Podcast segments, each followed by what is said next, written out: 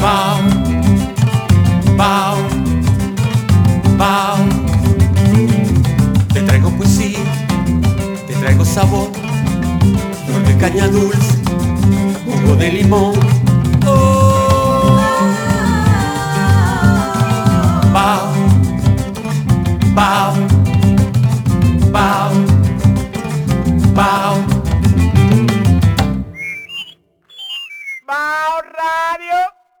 Bao Radio es un programa que se transmite por Quisqueya 96.1 FM y 98.5 para la región del Cibao, todos los días de 5 a 7. Para más contenido, suscríbete y dale me gusta a nuestras redes sociales, Bao Radio en Facebook, Instagram, YouTube, Twitter y LinkedIn, donde encontrarás contenido exclusivo y los mejores momentos de nuestras entrevistas.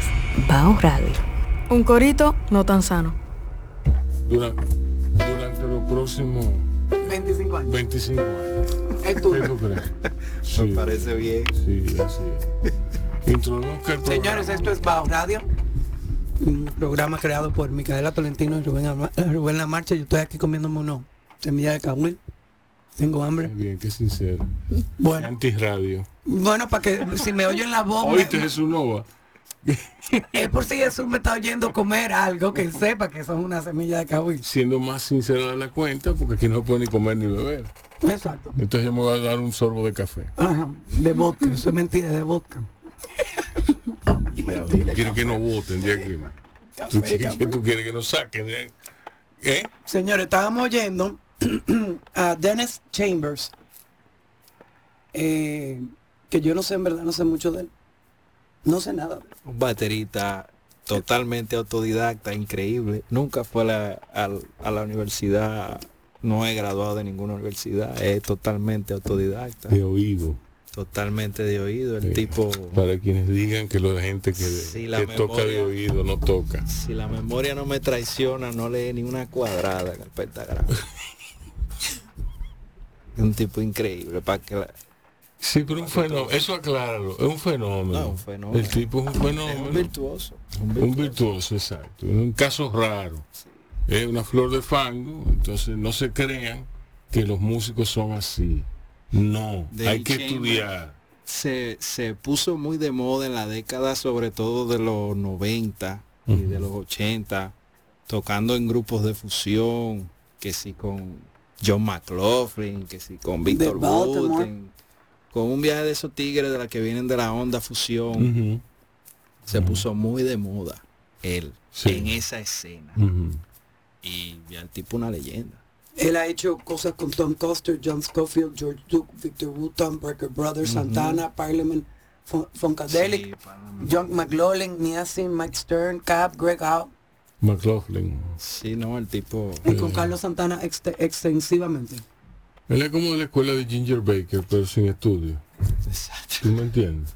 Sí. Sí, el tipo es un fenómeno. El Sí, tipo. No, ya era una de Baker. espectacular. Ginger Baker tenía estudio, y- pero Ginger Baker fue un tipo que del rock pasó al jazz, hizo la transición al jazz con muchísimo éxito. ¿Tú me entiendes? Quizás gracias a, a su a que parecía un cadáver. Eso lo ayudó Sí. mercadológicamente. Sí, yo creo que sí, yo creo que eh, hay cosas extrañas en la vida. ¿Tú me entiendes? Prosigue, Micaela. No, sigue ¿Y vivo a, y a quién vamos a oír luego? a Michael Mayo. A Michael Mayo. Sigue vivo y sigue produciendo y sigue tirando música. No, Michael Mayo es de ahora. Esto No, es- estoy hablando de Dennis Ah, Chambers. Dennis Chambers, sí. Que sigue vivo y sigue tirando música. Michael Mayo. ¿Quién es Michael Mayo? Michael Mayo es de ahora, es de ahora. Es un cantante que está eh, calentando, prendiendo en fuego la escena de Nueva York. Ahora mismo. Sí. Acaba de salir de un- una serie de conciertos o de un concierto con uno de mis pianistas favoritos ahora mismo de lo que está pasando, que se llama Shy Maestro. Ellos acaban de hacer unos conciertos a dúo, ellos dos. Ya. Increíble. Y él, eh, Mientras menos instrumentos más valientes son. sí, sí. sí. Y estamos hablando de que este jo- es jovencito. Él tiene que tener, Sí, jovencito, por lo que veo aquí es jovencito. él tiene que estar cerca de los 30. Sí. Eh, Eso es como los tríos. Los tríos son, son eh, generalmente son de músicos muy versátiles. Mientras menos instrumentos, Mientras menos instrumento, eh, más difícil. es más difícil porque hay que tener más conciencia musical sobre todo. Hay que la conciencia tiene que estar más desarrollada. Señores, la voz que ustedes están oyendo, la voz melódica, es la de José Jacobo, quien ha accedido a venir a acompañarnos a, a medirse a Micaela. Pues él me dijo, aguántame a Micaela ahí, que yo me voy a medir con ella. ¿Eh? A, a medir gustos musicales. Entonces, bienvenido, hermano. Gracias. ¿Cómo tú estás? Sabes, Muy bien, muy bien. De que tú estás produciendo un dequito. Bueno, ya lo produjimos, Sí, sí. ya está a punto de parir el Ay, ay, ay, muchacho, ay, ay, el 18 de marzo. Ya de hecho está disponible el pre-save, el, el- el enlace de, de, Tiene 28 añitos. de pre-guard- 28 añitos, ya tú sabes, Michael Myers. Ese tigre ya está rankeadísimo, con Ben Wendell ha tocado, con, con Nate Smith. Eh, pss, ese tipo está rankeadísimo. Ya es publi- acaba de publicar una gira por Europa ahora como de 20 shows en, en un mes y pico. Ya Lo vamos a oír ahorita. Igualito que tú. Está picando. Y entonces, nada, decía del disco, un hijo nuevo que va a parir, Ujú, que va a nacer, ahora el 18 de marzo. Si se entran a mi página de Instagram, eh, Joseán Jacobo, eh, en mi biografía está un enlace que te va a llevar a una ventana en donde tú puedes seleccionar tu plataforma favorita para tú preguardar el disco cuando salga automáticamente se agrega a tu librería. Si tú lo que oyes Apple Music tú le das pa y lo agregas. Si tú lo que oyes Spotify Tidal hay, hay, hay algunas plataformas ya gracias a la gente de Dito Music que son los que me están distribuyendo. Eh, así que ya ustedes saben, no se lo puede perder. El 18 de marzo eso sale y es fuego lo que viene. Vamos a hacer entonces una pausa para venir eh, con una ponderación especial de parte de Carlos Hugo Ortiz Tolentino, quien nos viene a hablar de Ucrania, quien parece que hizo su tarea el muchacho. O sea Hasta computadora y todo. Sí, no, no, porque eso puede ser, eso, eso, Puede ser show. es- eso puede ser un show. No, no. Eso puede ser un show. Eh, eh, nada, quédense ahí, que va o sigue, seguimos más con más de José Jacobo después de esto. Y luego venimos con Vicky Apolinario, quien viene con un invitado a hablar de Morena, su documental. Quédense por ahí. Estamos de regreso aquí en Bajo Radio con Josué Ocean. Josiane. Josiane. Josué es el que toca guitarra. es el guitarrista. José es el pianista. Bien. Dos veces que te confunde ya. No, no. Así es, dos veces. Pero me ha pasado mucho, no te preocupes. A mí también mi nombre, en español no tanto, pero en los, en los países extranjeros sí. Miquel. Maika. Mike. Maika. Sí, sí. Dale. ¿Eh, ¿Con qué? Con la presentación del señor aquí. Pero dale. Eh, bueno, señor, aquí tenemos a mi querido hijo Carlos Hugo Ortiz, que viene a hablar sobre Ucrania y Rusia. No sé exactamente qué él va a decir, pero datos. vamos a oírlo a ver qué, qué es lo que él quiere expresar. Son varios datos de Ucrania y Rusia. Uno, la UE dará 500 millones para equipos letales y no letales para Ucrania. ¿Qué es la UE? Una La asociación, Unión Europea. La Unión Europea. la Unión Europea. Tropas rusas entran en Kharkov, segunda ciudad de Ucrania. Ahí se va a armar un lío. Bueno, esperemos que no. La G7 amenaza con nuevas sanciones a Rusia. Otro lío más. Ok, cuando tú me llamaste hace una semana. Y me dijiste que tú querías venir a la radio a hablar de Rusia y Ucrania, ¿qué era lo que tú querías decir? Datos interesantes. Eso era lo que tú querías, porque tú querías ir, eh, tú querías ir ese mismo día. Y tú que, que ese día vamos para la radio a hablar de Rusia y Ucrania. Y tú querías hablar de datos interesantes. Ok. Estos Bueno, son sigue. datos. Sí, sigue, sigue. Rusia asegura que tiene potencial para hacer frente a las sanciones. O sea, Ojalá.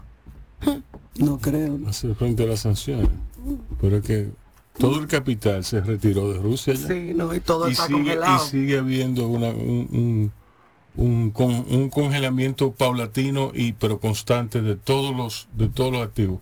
Nada más con decirte que le congelaron todos todas las cuentas de banco y congelaron eh, eh, Tengo entendida que Suiza congeló todo. todo todo Un país neutral. la- el banco central ruso le pusieron un bar los Estados Unidos le puso un bar para hacer negocios con todo el mundo. Entonces, poco a poco Rusia se está aislando. Y eh, todo indica que Putin va a ceder o se jode. Entonces, no, Sigue. Rusia prepara decreto para frenar pra- eh, partida de inversiones. Ok.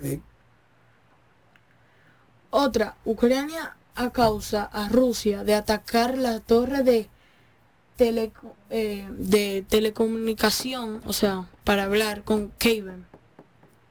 Kiev. Kiev. Otro, otra ciudad de Ucrania.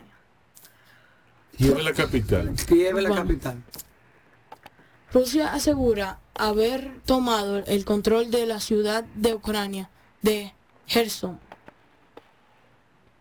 Ese es un control total. O sea, Rusia está llegando a su destino. Bueno, Y- se sabe que hoy eh, ellos han estado intentando llegar a la ciudad de Kiev, pero No pueden podido. porque tienen una resistencia frontal de las fuerzas eh, ucranianas eh, y muy valiente y sorprendente. Y en pocas palabras ellos han quedado, eh, no sé, como muy pues, como in awe. ¿Cómo se dice eso? Eh, sorprendido sorprendido. por la valentía ucraniana. Eh, Nadie se esperaba. Nadie. No que nadie se esperaba, nadie lo estaba pensando tampoco que íbamos a llegar a esta eh, situación. exacto. Algo antes, muchísimo antes, tropas rusas tomaron central de Chernóbil. Eso fue hace dos semanas. Sí. Sí, dos semanas. Sí. Me pueden quedar con Chernóbil. Sí. En Chernobyl vive gente. Sí. Y ya se fueron, ya se fueron todos los- No. todas las cosas nucleares. Todo No, no, todavía No. hay mucha eh, radiación. radiación. Y hacen tours y eso está lleno de radiación. Sí. El que va a Chernóbil es porque... No, pero me imagino que irán a zonas pero no, porque todos los turistas, tú sabes cómo son los americanos, van con su propio meter. Uh -huh. Y el meter... Y el guía, no, porque está en una zona segura. Y el, tú sabes, el meter de todito, no, de verdad. Bien, pero bueno, pues está bien. Pero ¿por qué? Pero ¿por qué? O sea... ¿por qué, por qué se quedan ahí? Ah, no, ellos estaban friqueados y ellos querían salir de ahí huyendo, montándose en la guagua que Bueno, lo saquen de ahí. parece, sí. Porque era un tour. Pero a lo mejor funciona como un Viagra, la, la, la No radiación. sé. Yo no no sé. sé. También semanas antes, Estados Unidos declara, eh, hace 7.000 soldados adicionales para Alemania. Y, Fabricó ah, o sea, 7.000 exacto. soldados para. Y mandó 7 mil más hoy. ¿no? Ok, Así que ya van 14. sí. Bueno, Biden de, defenderá cada ápice del Ápice. ápice, ápice, Ápice. ápice de eh, eh, terren- terreno de OTAN, pero no enviará tropas. Ok. Eso está muy raro, que no va a tener control. No, lo que pasa es que él no puede meterse en Ucrania. Él no puede entrar, no puede autorizar una incursión ucraniana porque la Ucrania, Ucrania solo tenía intenciones y había iniciado las discusiones para entrar en la OTAN. Si hubiera entrado en la OTAN ya, hubiera sido muchísimo más sangriento la, la incursión rusa y hubiera habido una, una un confronta- una confrontación eh, bélica mucho mayor. Puede ser que ya haya terminado. Sí. Ya quizá hubiese terminado si, si se mete todo el mundo que se tiene que quiere meterse, porque no, no se meten por, por otra cosa. Bueno, señores, vamos a una pausa. Aquí vamos a seguir con eh, Michael Mayo, vamos a seguir oyéndolo y regresamos en breve.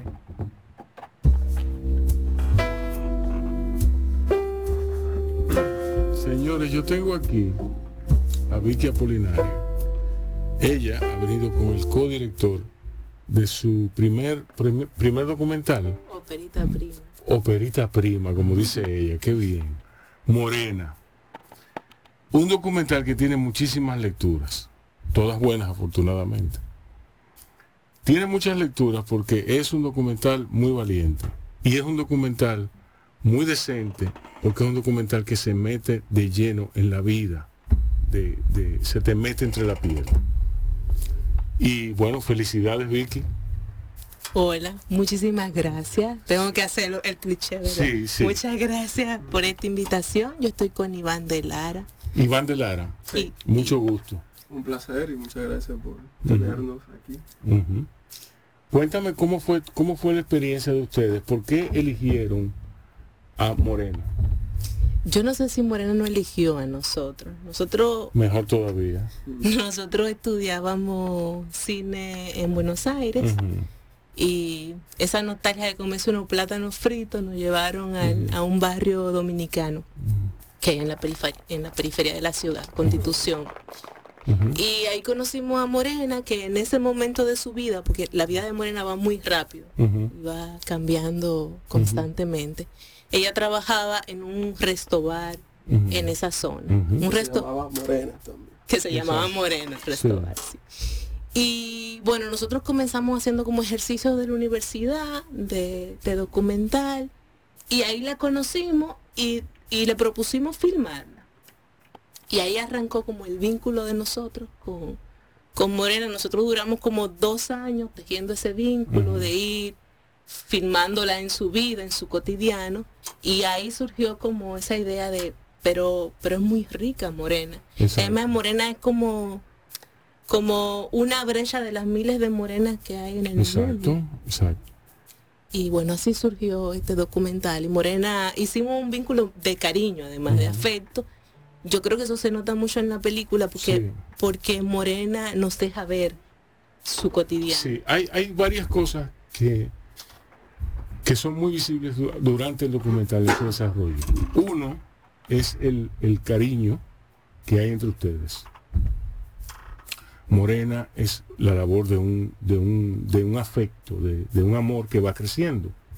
Pero también eh, ustedes profundizan a través, y lo que me gusta es que a través del cine, a través de la acción, Morena no te dice en ningún momento que ella eh, pasa miseria. O sea, no, no, te, lo, no te lo cuenta eh, propiamente dicho, sino que ustedes lo muestran a través de, de- las acciones. Y eso, eso a mí me encantó. Y me gustó mucho también el manejo de... A mí me encantó. A mí me, me- gusta mucho el documental como pieza. Pero me- me gustó mucho que siempre me acuerdo eh, con guardando las distancias, ¿verdad? Porque era un director de ficción con François Truffaut que él amaba mucho a sus personajes, a todos sus personajes. Yo no conozco un personaje de François Truffaut a quien él no amara. ¿Tú me entiendes? Entonces en ese sentido era que era que te lo decía. Sí, de hecho Morena en el momento de, de llamarnos la atención es que justamente Morena no era el típico personaje de documental de qué sé yo que estaba en la prostitución por ejemplo que es una es un común entre las mujeres que migran ese tipo de migración a Buenos Aires sino que Morena parecía ser una historia de éxito ella había llegado en esa situación pero había logrado regularizar su situación migratoria eh, no, no estaba en la calle. Si Morena se suponía que era una historia de éxito. Y eso a nosotros nos llamó la atención de, de esta mujer. Y bueno, el momento de tomar como decisiones estéticas de, de qué tipo de documental queríamos hacer. Nosotros nos propusimos hacer una observación pura y dura. Y, y la verdad es que Sin ese, meterse. ese vínculo que generamos con, con Morena nos permitió que eso se pudiera hacer porque podíamos estar ahí y llegaba un momento en que ellos se olvidaban. Eso era súper interesante, Mm. porque tenían micrófono y todo el mundo tenía su micrófono. Nosotros estábamos ahí como ya parte del ecosistema del resto bar y ellos hablaban de muchísimas cosas y nosotros estábamos escuchando todo. Y ellos se le olvidaba. Eso fue, fue una experiencia además, además buena a nivel personal, porque nosotros también éramos migrantes. Sí. Eh, y llegamos a esa zona con nostalgias de migrantes, pero migrantes Otra con, condición. con, ot- con otro privilegio, yo me, me- me atrevería a decir, porque eh, el, el documental retrata a otro Buenos Aires, no es el Buenos Aires cosmopolitan, supercultural, Sí, sí, que no- eso me, eso me asombra. que es la idea que uno tiene de Buenos Sí, Aires. Sí. Eh, estos personajes se, se mueven en la periferia. Y De, ya en la frontera también con la provincia de, de Buenos Aires. Y vamos, vamos, vamos un, mo- un momentito, aguántalo ahí. Vamos un, un paso atrás. A ustedes dos como estudiantes de cine. ¿Cómo llegan ustedes a, a Buenos Aires? Bueno, eh, ¿Te ganaste una beca? sí. ¿Estudiaste? ¿Qué? Yo cuando me cuando yo me gradué en el 2009 Ujú. de secundaria y cuando eso no había lo que había ahora de que tú tenías cine en Chabón, en Sí. Bacuca, en Intec, Ujú. en, en APEC, en Dominicana. Ajá, aquí en Dominicana. eh, Sí. no había muchas opciones. Entonces, dentro de las opciones para uno estudiar afuera, Buenos Aires era como la más accesible. Ujú. Bueno, imagínate estudiar en Estados Unidos.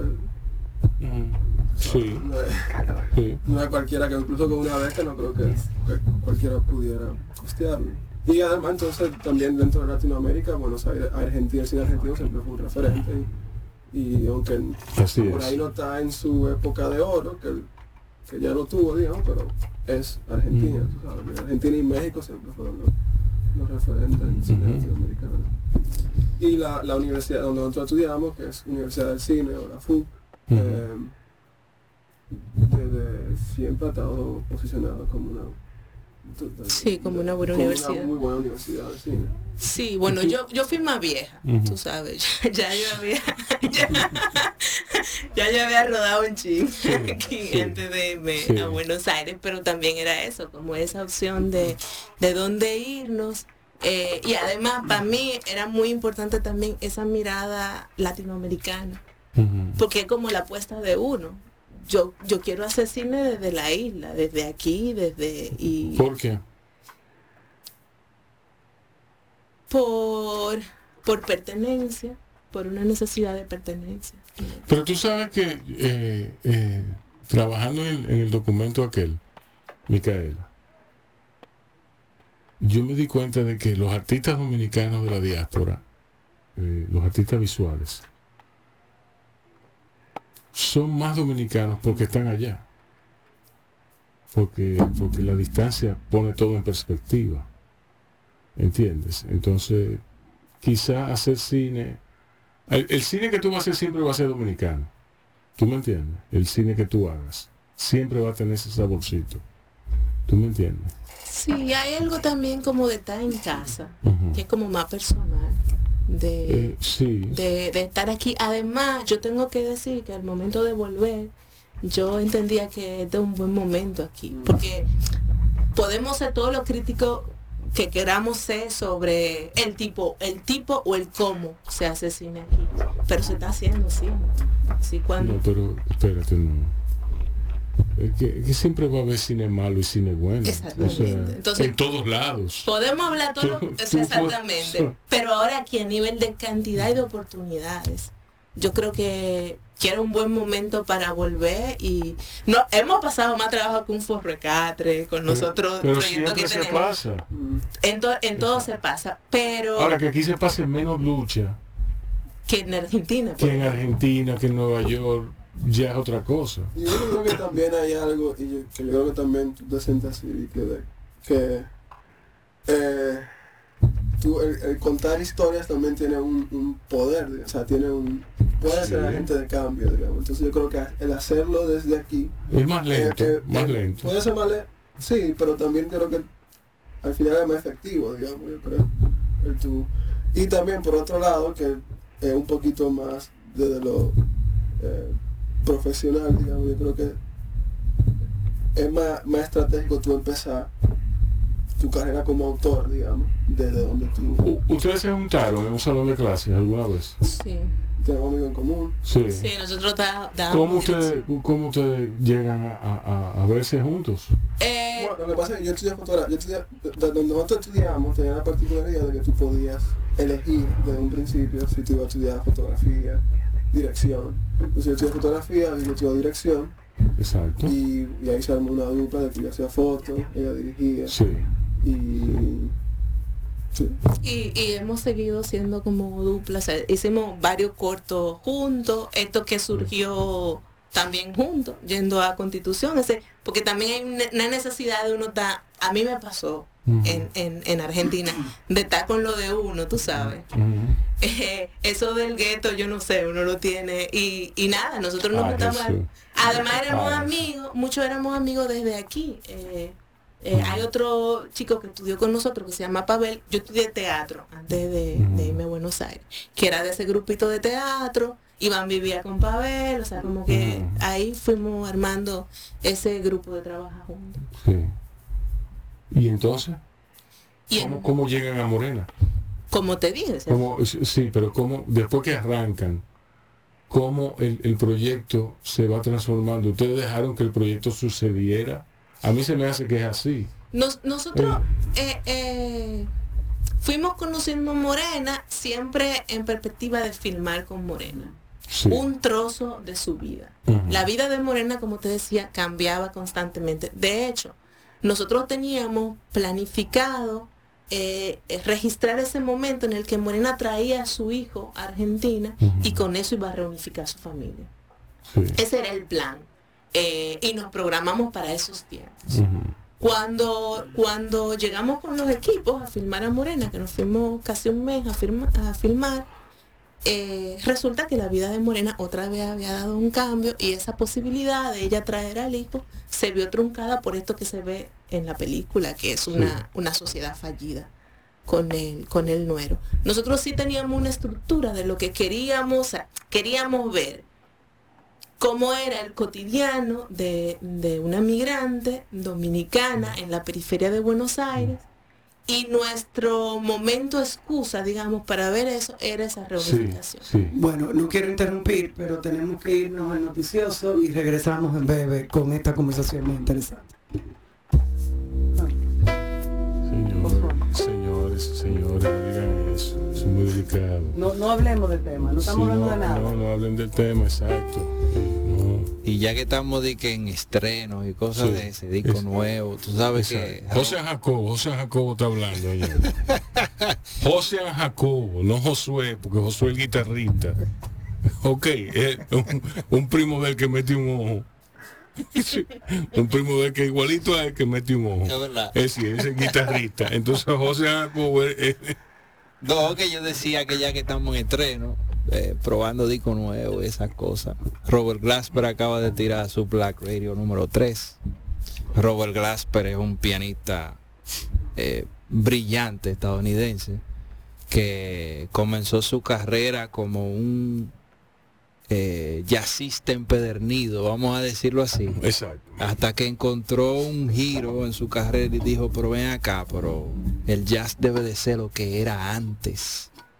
Antes de sacar, en- o sea, hay una discusión muy importante entre un grupo de gente que dice que el jazz perdió muchas cosas cuando salió del salón de baile. Tú sabías que en los años Eh, 30, sí, 20, sí, lo sí, que se bailaba era jazz. Hasta que surgió el bebop y todo eso y se redujo el formato y se llevó entonces el jazz se sacó del salón de baile se llevó al, al- al teatro al club Eh, más íntimo y entonces se desarrolló se, se fue por otra vertiente. Robert Glasper dice que el jazz debe de volver a ser cool otra vez entonces él comenzó a mezclar a fusionar el jazz con el hip hop Sí. y con el R&B, con el neo soul y esas cosas, y entonces tiene, comenzó a hacer su, su, su Robert Glasper Experiment y comenzó un sinnúmero de cosas y ahora ya tiene su disco número 3 que es Black Radio. Ok. Hay un tema de ahí que, que le dije a Micaela para ponerlo que se llama Better Than I Imagine, que es un tema que ya inclusive me parece que grabó, ganó, acaba de ganar Grammy y todo, con Michelle de Yochelo eh, de invitada. Wow. No sé si, si los, los oyentes, si no sabe, si usted no sabe quién No, es no. Michelle de Yochelo, búsquela. Ellos, ellos, ellos están acostumbrados a oírla aquí. Michelle de Yochelo y Her de invitada. Así Y el, mismo. el tema se llama Better Than I Imagine. Ok, vamos a oírlo entonces, gracias. Nos fuimos, señor. Señores, entonces, eh, nada, yo estoy aquí eh, con Pica Polinario y con Iván. Eh, Iván, Iván ¿qué? De Lara. de Lara, wow, qué, qué nombre, qué bien. O sea, apellido. Sí, de Lara, de verdad. De Moca. Sí, de Moca. Ah, pero mira. No de Laura, de Lara. De Lara. ¿Y de Laura de dónde son los de Laura? No De. Santiago son. No lo conozco. Sí, bueno, no está, sabía. está- está sospechoso eso. Una- la diferencia de una, de una U, sí, eso a mí se me hace. Un error Sí, exacto, exacto. O no, fue una U que pusieron ahí, uno de ellos de maldad, para diferenciarse.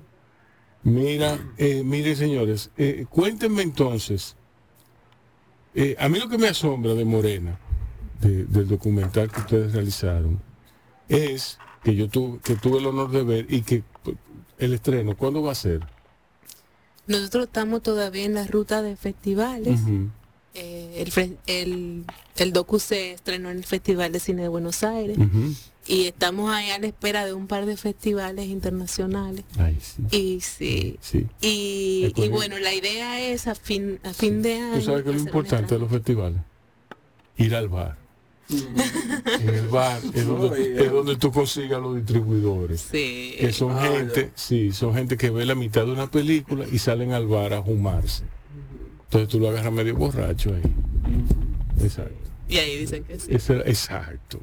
Ay, tomando. Esa, esa es la clave. Hay que tomar nota. Pruébate esta bebida de Sí. Santo Domingo, Sí, exacto. de allá de la Y- República Dominicana. Y te dicen siempre, pero yo estaba en Punta Cana. Eh, esa- sí, sí. Y tú le dices, no, eso no es. Eso no es. Miren, eh, cuéntenme eh, de, de la guionización, porque es importante esto, es importante. Para ustedes puede no parecerlo, pero es muy importante, porque es algo que yo le doy, le doy una importancia capital como guionista que soy, pero también para informar al público como cultura. El guion de un documental es algo que se hace después que se filma, no es antes, como ocurre con el guion de ficción. Entonces, tú tienes que filmar, filmar, filmar. Tú haces tu propuesta, por supuesto, una propuesta guía que te indique cuáles son los puntos de inflexión. Entonces, pero después es que tú haces el guion. El guion textual, con, el, con, con- las entrevistas, con todo lo que... Es decir, que es una dinámica totalmente opuesta y que hay que tener muchísima, muchísimo, muchísimo cuidado de no violentar. Aunque siempre, siempre es interesante quedarse abierto a las sorpresas. Entonces eso requiere muchísimo más planificación. ¿Cómo ustedes hicieron eso? Sí, nosotros comenzamos efectivamente con una estructura de, de lo que entendíamos que iba a pasar. Exacto. Que más Eh, bien como una apuesta, yo creo. como sí, tú una- tú- exacto. Sí, sí, es así. Tú, tienes una expectativa o tú como que esperas, ¿verdad? Y, Que pasen cosas. También, bueno, y ese tú pro- le rezas a los dioses del documental. ¿no? y, y bueno, y también el, el, eh, ese proceso de acercarse a los personajes y de conocer los personajes a uno le permite tener una apuesta más cercana, digamos. Mm, La verdad que con Morena era muy difícil porque nosotros planificábamos lo que íbamos a filmar el día siguiente y siempre era otra cosa. Que Morena se mueve mucho. Vuelvo y repito.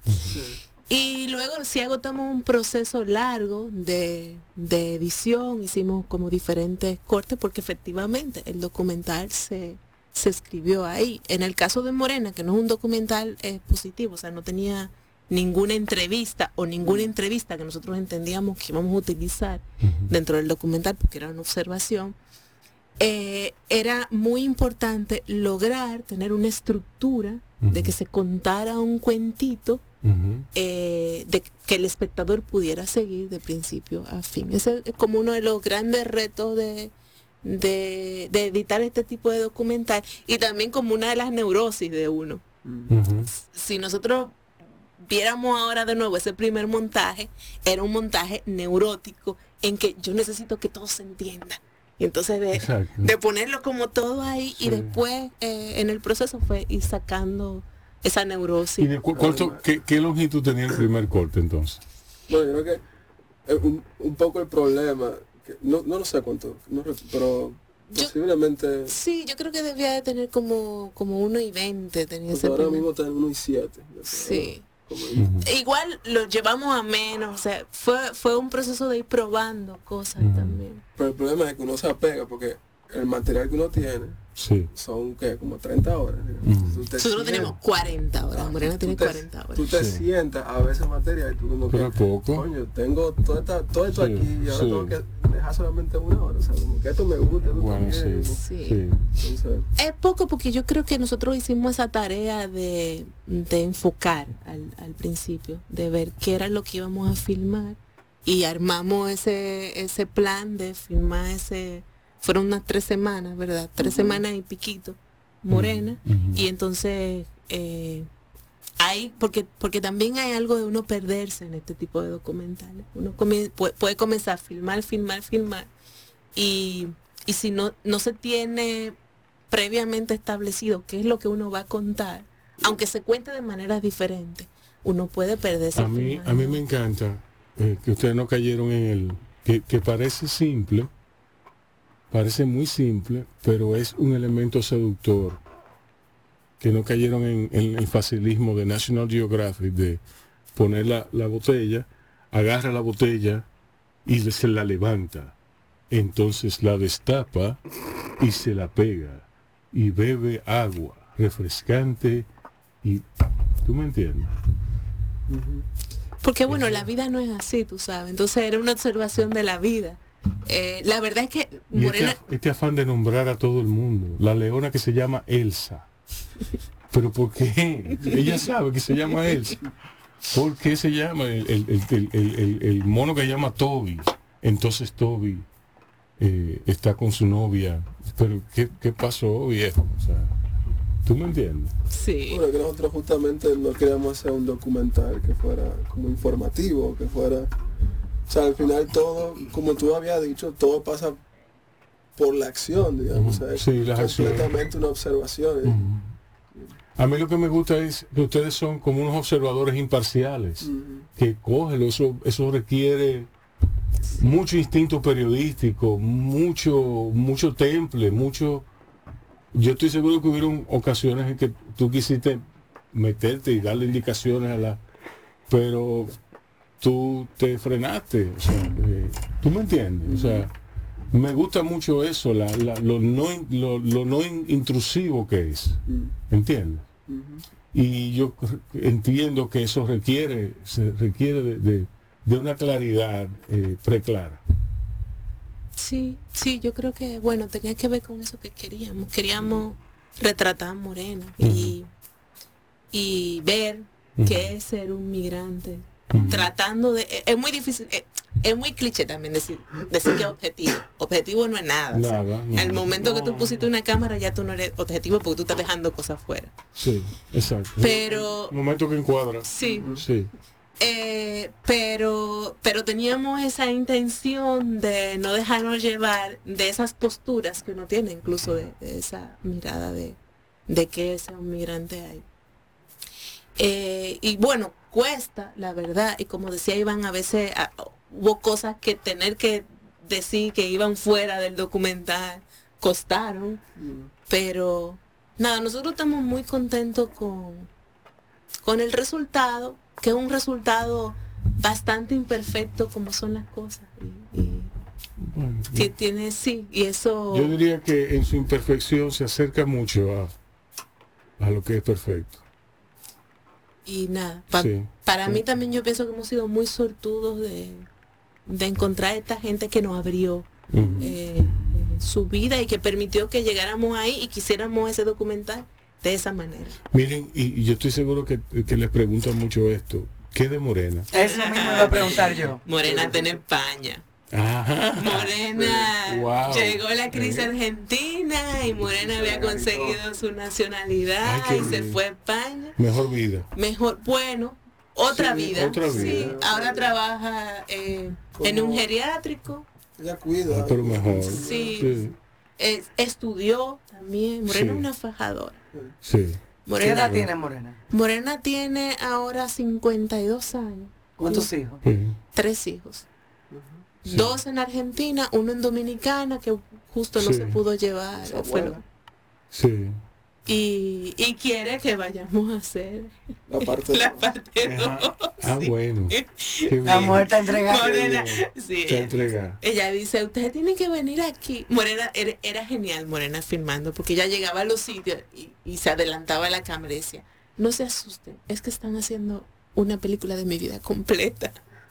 wow. Sí. Sí. Bueno, entonces, eh, los festivales ahora, Sí, estamos en ese proceso de festivales y, y pretendemos a fin de año hacer un estreno comercial aquí en la isla, con distribuidor en, eh, en Dominicana. en Dominicano.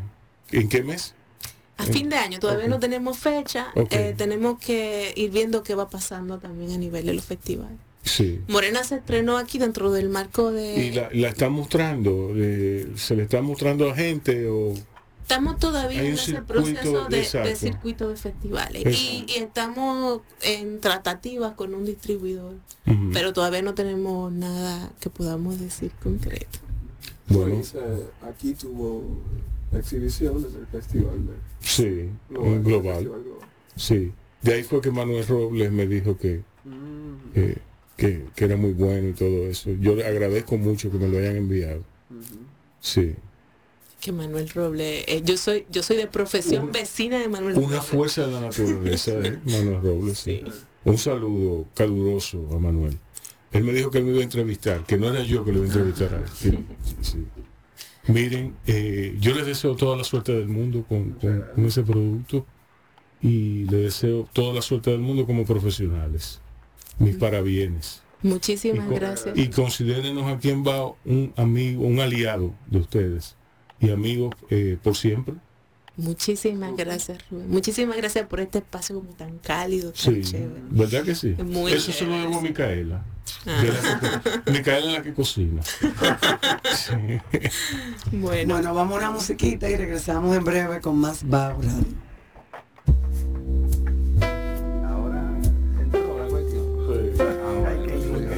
Yo no me, no me acostumbro realmente de que la bienvenida de que después de, de y esas cosas. No, pero lo que pasa es que este programa, este programa es muy especial porque este programa nunca se había hecho nada así. De oír la música de alguien.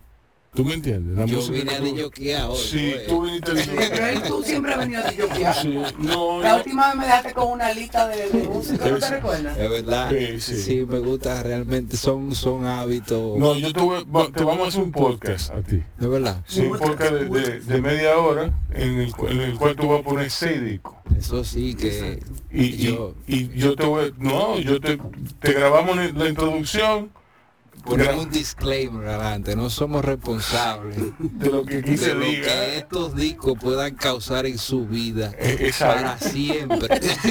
en negrita, el para siempre. Para siempre. Eso está bueno, ese disclaimer. me Sí. Sí, no sí. somos responsables. Sí. Tú sabes que yo iba a hacer un, a- algún tipo de disclaimer antes de tirar ese tema que tiró Micaela, Sí. pero, pero se me No, adelantaron. Micaela siempre se adelanta, Micaela es una fuerza de la naturaleza. Este tema, Con Micaela no hay quien pueda. ese tema de, bueno, de esa profundidad que tú escuchaste Sí. y todo el que le prestó atención a ese tema que caracteriza realmente el jazz europeo, ese- esa profundidad realmente. Ese era eh, Jaron Herman, el trío de Jaron Herman. Jaron Herman es un pianista israelí que prácticamente echó los dientes en París.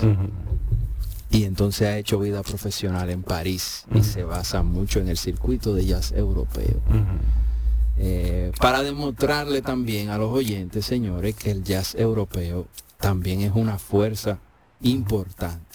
Eh, Es quizá la fuerza, el jazz, el jazz no fue el jazz sin Europa. Exactamente. ¿Entiendes? En, en Europa, el jazz se creó en los Estados Unidos, pero fueron los europeos los que lo, lo reconocieron.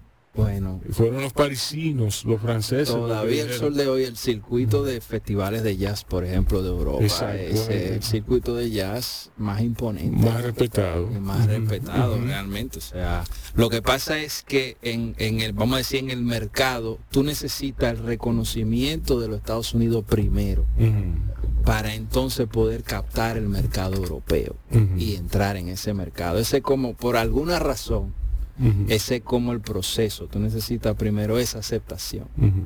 Eh, y, y, oye, Jaron Herman, ese pianista es impresionante. Ese disco se llama, eh, eh, creo que Kinship, que se llama Sí. ese disco. Y, y es de, del 2019, creo que algo así, por ahí. Sí. Y impresionante el jazz europeo. ¿Y qué está haciendo él? Porque 2019 es antes de la pandemia. Sí. ¿Qué está haciendo él Yo he visto que él ha hecho algunos conciertos. No sé si está en proceso de grabación de un disco nuevo o si ha lanzado algún disco nuevo. Me, si alguien de ustedes lo conoce, que me esté escuchando Sí. y sabe de algún disco nuevo de él. No, lo, lo que tú dijiste fuera del aire ahorita me pareció muy interesante, que con toda, con todo esto que ha habido, con todo esto que está sucediendo, con todo el encierro y con toda esta ah, eh, ansiedad que hemos estado viviendo en los últimos tiempos, la- lo que va a salir de ahí en términos creativos, Sí. eh, en ciertas industrias, eh, es sencillamente explosivo. Eso fue un amigo que me, me llamó Sí. desde Chile. Es un amigo muy querido y me, me, me dijo, oye, José, ¿y qué tú crees que va a pasar con todo, con toda la clase artística eh, en, plena, en plena pandemia, en pleno confinamiento? Sí. Me llamó y me hizo esa pregunta. Y yo Sí. dije, no viejo, o sea, indiscutiblemente si hay algo que ha impulsado las artes son los acontecimientos importantes en la historia. Sí. O sea, la gente se nutra de eso, porque es que nosotros los artistas, eso es lo que hacemos, contamos historias y nos nutrimos de la realidad en la que vivimos y absorbemos todo nuestro entorno y todo lo que está sucediendo. Entonces, indiscutiblemente, tú lo ves, yo se lo dije, tú lo verás, los discos que van a salir de ahora cinco años, tú verás el proceso, porque es que nadie está en su zona de confort ahora mismo. No.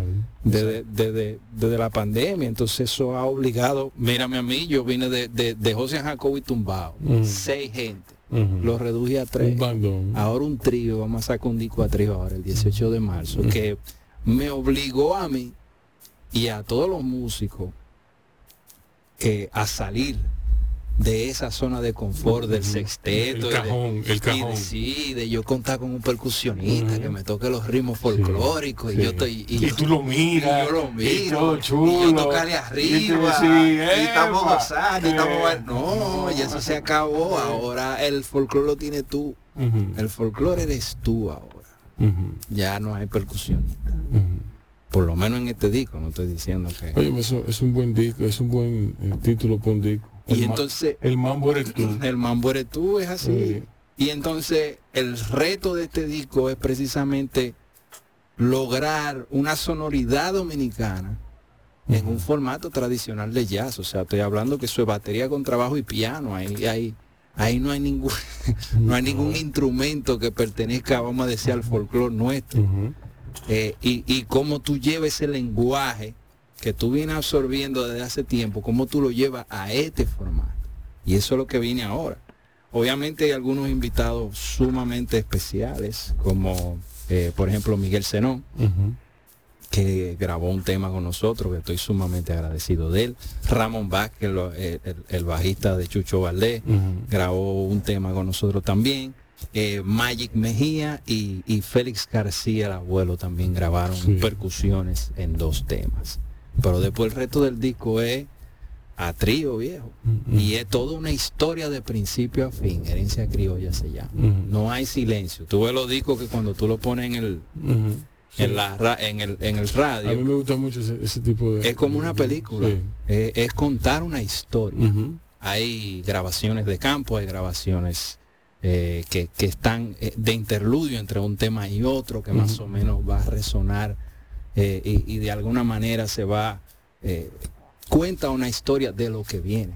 Que de hecho tengo que presentar ese proyecto en el Centro Hostos en Nueva York. Ahora yo estoy en un proceso de investigación en el cual estamos filmando las manifestaciones folclóricas que yo utilicé en el disco con entrevistas, porque yo tengo que hacer unos cortos para llevármelo a Nueva York a, a- a tocar el 29 de abril, que es donde inicia la gira de primavera. Nosotros vamos a Nueva York, vamos Cincinnati, vamos Seattle, eh, Boston, eh, vamos eh, Oregon, eh, Tennessee, se me queda alguien.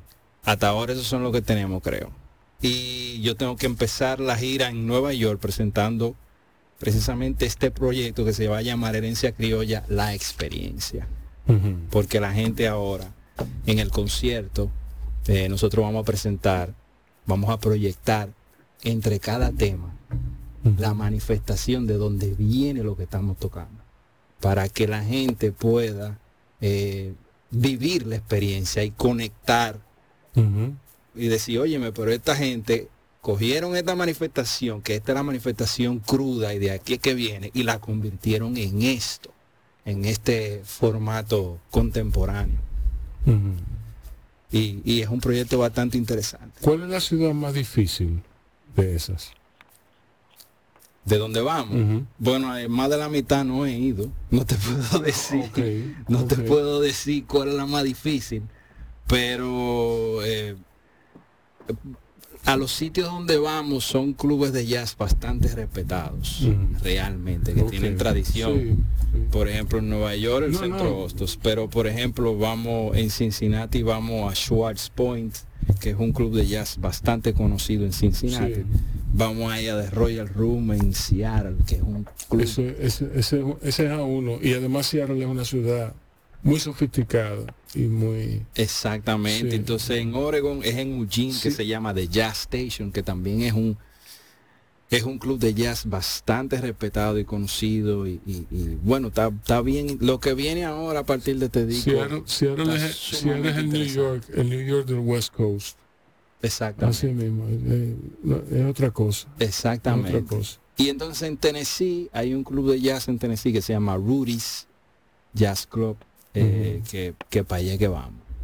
Eh, Yo te iba a decir que Tennessee puede ser la ciudad más difícil. es verdad. Sí.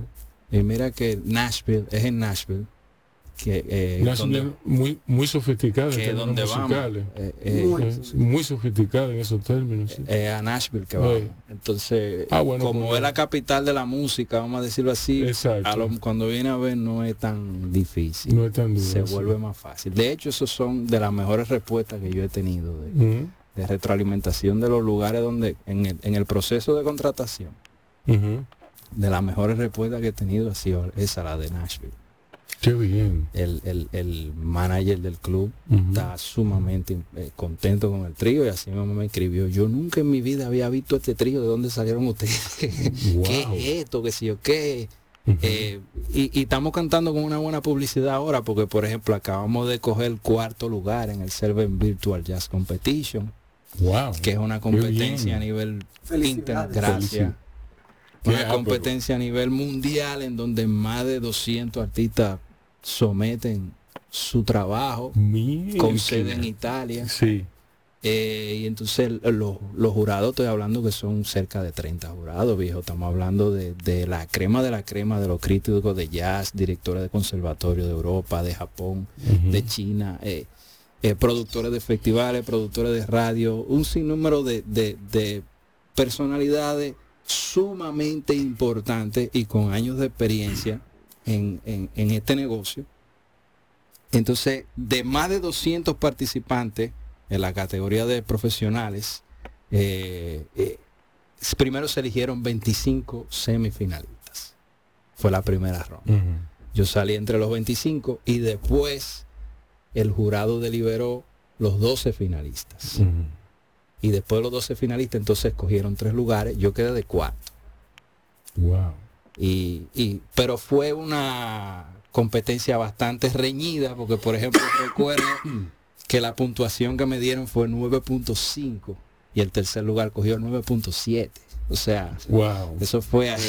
Sí, fue bien- Tuvimos fue caco a caco. Y también me mandaron todas las reseñas que hizo eh, lo, lo que componen el jurado de, de Seven Virtual. Jazz Competition. Eh, y hay algunos que, que hacen unas reseñas incre- increíbles que yo no me la creo. Qué bien. Hay uno que me escribió directamente por Facebook en un post y me dijo, yo nunca voy a olvidar esta participación.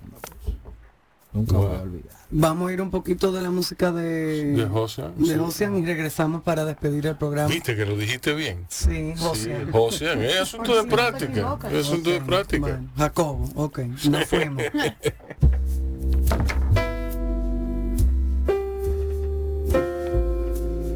¿Qué fue? que se pone verde cuando conecto esto, que significa que no debería de dejarlo conectado. ¿Cómo, cómo así? Se pone verde indicando que está funcionando, ¿Qué? mira. ¿Qué? Ajá. ¿Y entonces? Bueno, que obviamente no debería de dejarlo conectado. No, eso, eso ya los aparatos dejan de cargar automáticamente. Con, eso tiene un preservador de la, de la pila. Bueno, No es, no es como lo de, lo de antes. eh, Literal.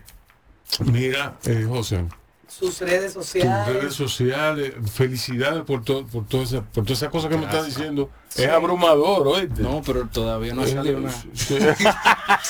Sí, porque que si yo te Eh, cuento sí. lo que hay detrás de esto, Eh. yo tengo, ya esta es la segunda producción que vengo trabajando con Lydia Lipman Promotions. Mm. Lidia Lipman ya es ganadora de Grammy, eh, es la que está moviendo el disco de Gonzalo Rubalcaba, de ahora, o sea, estoy trabajando con una agencia Ujú. top Sí, notch, tú sí. me entiendes, de, de- de- del mercado bien.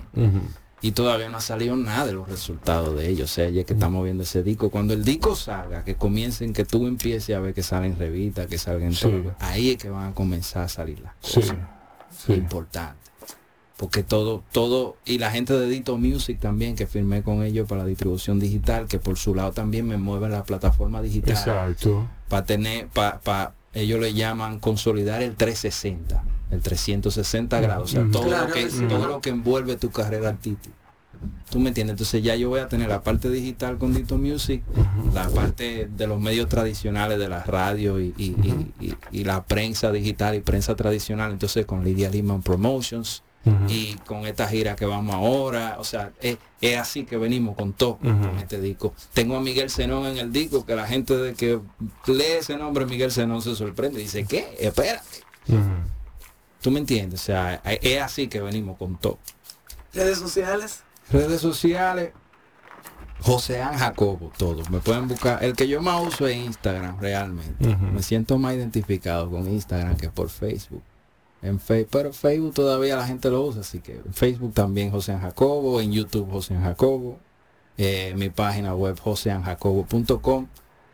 Eh, ¿Cuándo sale el disco? 18 de marzo. Si van a mi Instagram y le dan a mi enlace que está en mi en mi biografía, lo va a llevar a una ventanilla eh, patrocinado por Dito Music que le va a permitir usted preagregar desde ahora, desde su plataforma digital preferida, el disco. Y eso va a hacer que automáticamente salga el 18 de marzo Está ahí. te manda un mensaje, salió el disco y se te agrega automáticamente a tu librería. Bueno, señores, este es el final de nuestro queridísimo programa. Gracias, Carlos Hugo. Gracias, Jacobo, José Antonio, eh, por venir. Eh, esto es Bao Radio. Cuídense y vacúnense. Y nos vemos, oímos mañana. Conoce nuestras redes sociales. Bao Radio en Facebook, Instagram, YouTube, Twitter y LinkedIn, donde encontrarás contenido exclusivo y los mejores momentos de nuestras entrevistas. Un corito no tan sano.